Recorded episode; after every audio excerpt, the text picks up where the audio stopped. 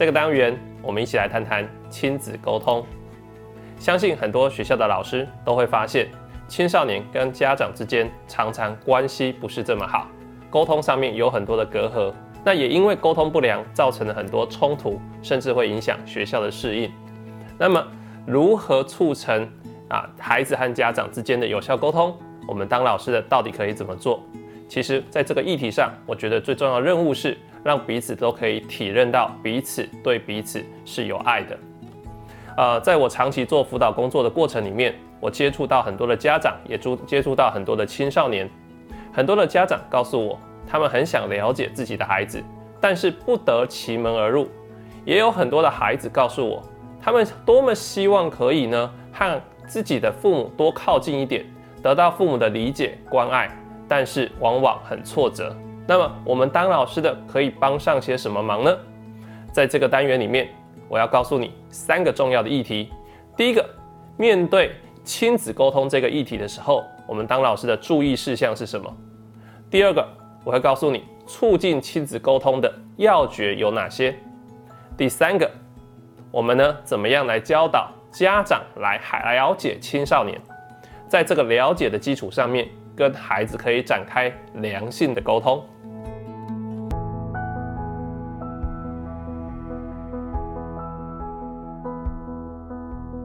在我们呢当老师要帮助青少年和家长亲子沟通能够更良好的话。有哪些注意事项呢？第一个很重要的是，你会发现家长跟孩子常常呢，如果沟通不良的话，会希望老师来传话。例如说，呃，你跟孩子谈了些什么，跟青少年谈了些什么，青少年会告诉你说，老师，你去跟我爸爸说什么，你去跟我妈妈说什么。你会发现他不直接跟自己的爸爸妈妈讲。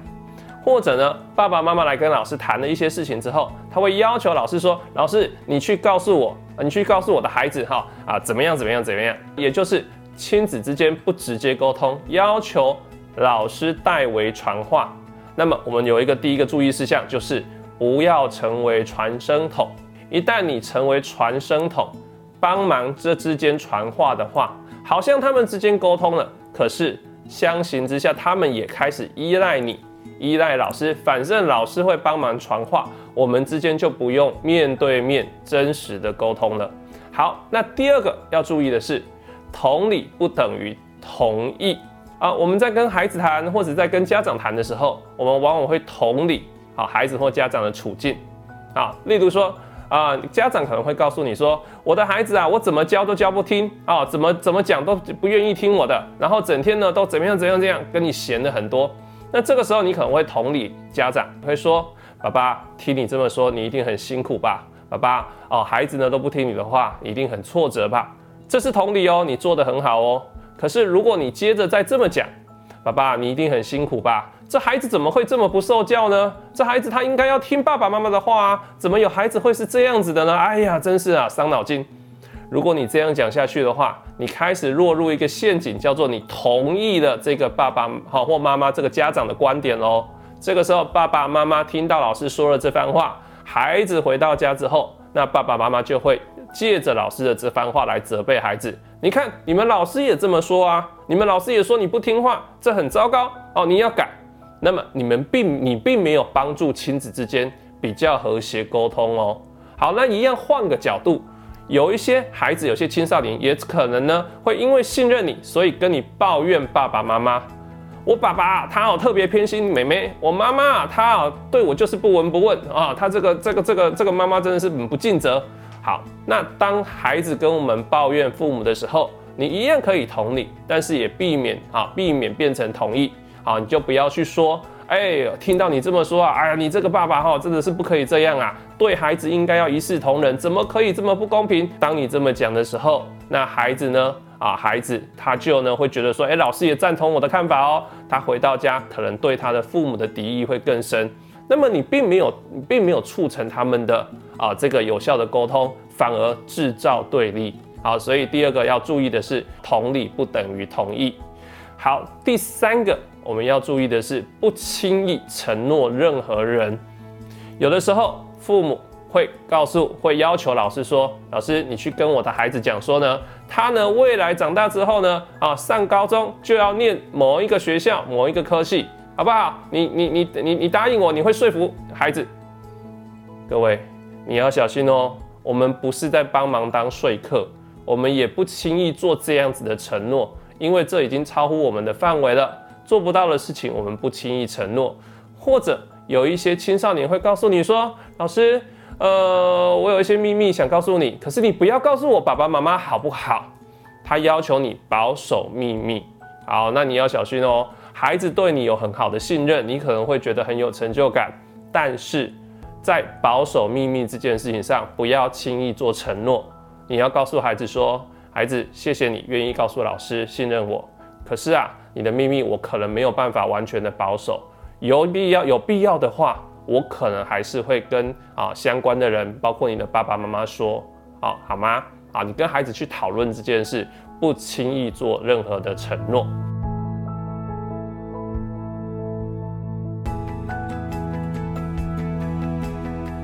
接下来我们就来谈一谈，那么我们怎么来帮助父母跟孩子之间有更好的沟通呢？第一个就是呢，啊，使用多元的管道，直球对决。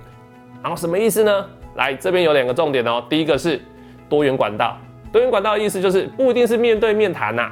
如果爸爸妈妈好跟孩子愿意坐下来面对面谈，你帮他们找一个很好的空间，找一个很好的时机。那如果不行的话，那么我们透过怎么样？透过呢？例如说啊，通讯软体用 Line 的方式留言，或者传纸条、写卡片，来互相表达对彼此的一些啊想法、看法来做交流，这样子都是很好的。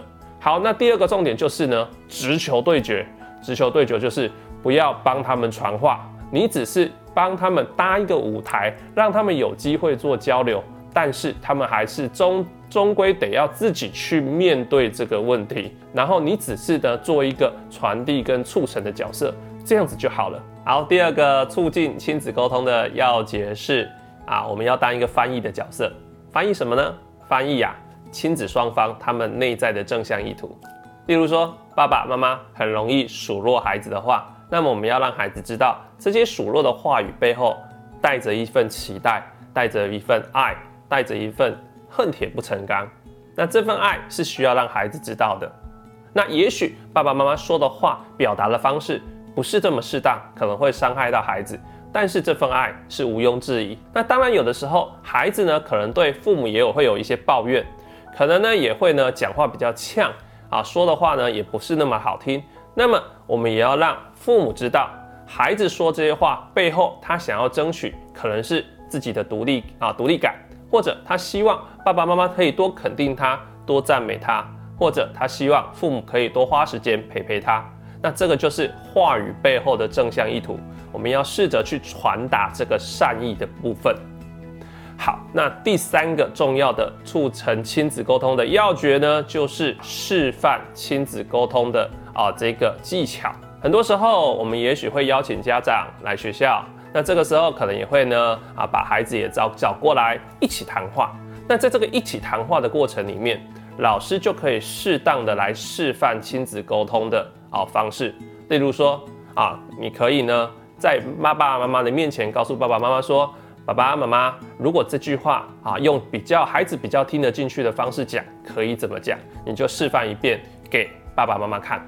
那当然，你也可以告诉孩子说：哦，你如果你要呢跟爸爸妈妈说这样子的话，要达到效果的话，那你可以怎么说？我们呢示范给孩子看，那孩子就明白了。哎，下一次我可以用这样的方式来说话。那这个就是亲自的示范，让爸爸妈妈都可以好和孩子一起来学习沟通技巧。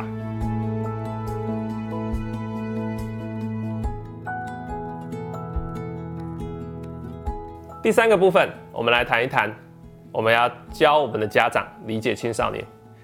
其实我一直觉得啊，亲子沟通这件事情啊，爸爸妈妈、大人其实要负比较多的责任，因为毕竟孩子还在学习，青少年他还在学习。那我们大人是比较成熟的，所以我们必须要有更多的主动。所以其实呢，我们应该是要教我们的父母啊啊去释放善意，他要愿意理解青少年，他要能够懂青少年。所以我们可以教父母一些青少年发展的身心特质。好像例如第一个，我们可以呢教父母认识青少年啊，就是常常是比较敏感，比较容易暴怒，讲话就是比较冲，比较暴冲，然后情绪反复无常。这些青少年的特征是正常的，我们要让啊让我们的家长可以理解，这里面有很多啊生理的机制的影响。那家长可以理解的话，他也比较能够放得下。那第二个部分，我们也可以教家长啊，我们在面对青少年孩子比较无理冲动或者讲话比较呢比较挑衅的时候，那么我们呢很多时候我们就当个家具就好了。家具是什么意思？家具就是啊，你家里的那些啊，可能生活会用得到的东西，你可能呢在需要的时候你会注意到它，但是你没有用到的时候，你不会注意到它。让青少年孩子回到家。他知道父母在那里，但是不会特别注意到他。那很多时候快要起冲突的时候，父母就默默退到背后去当个家具啊，一个盆栽，一个呢啊冰箱啊，或者是一座沙发在那里。那如果他不在的话啊，青少年反而会觉得很奇怪啊。那就就这个就是一个很好很简单的啊一个互动的方式。好，那我们也要让家长知道说，如果我已经很努力在跟我的孩子沟通，但是还是很难沟通的话。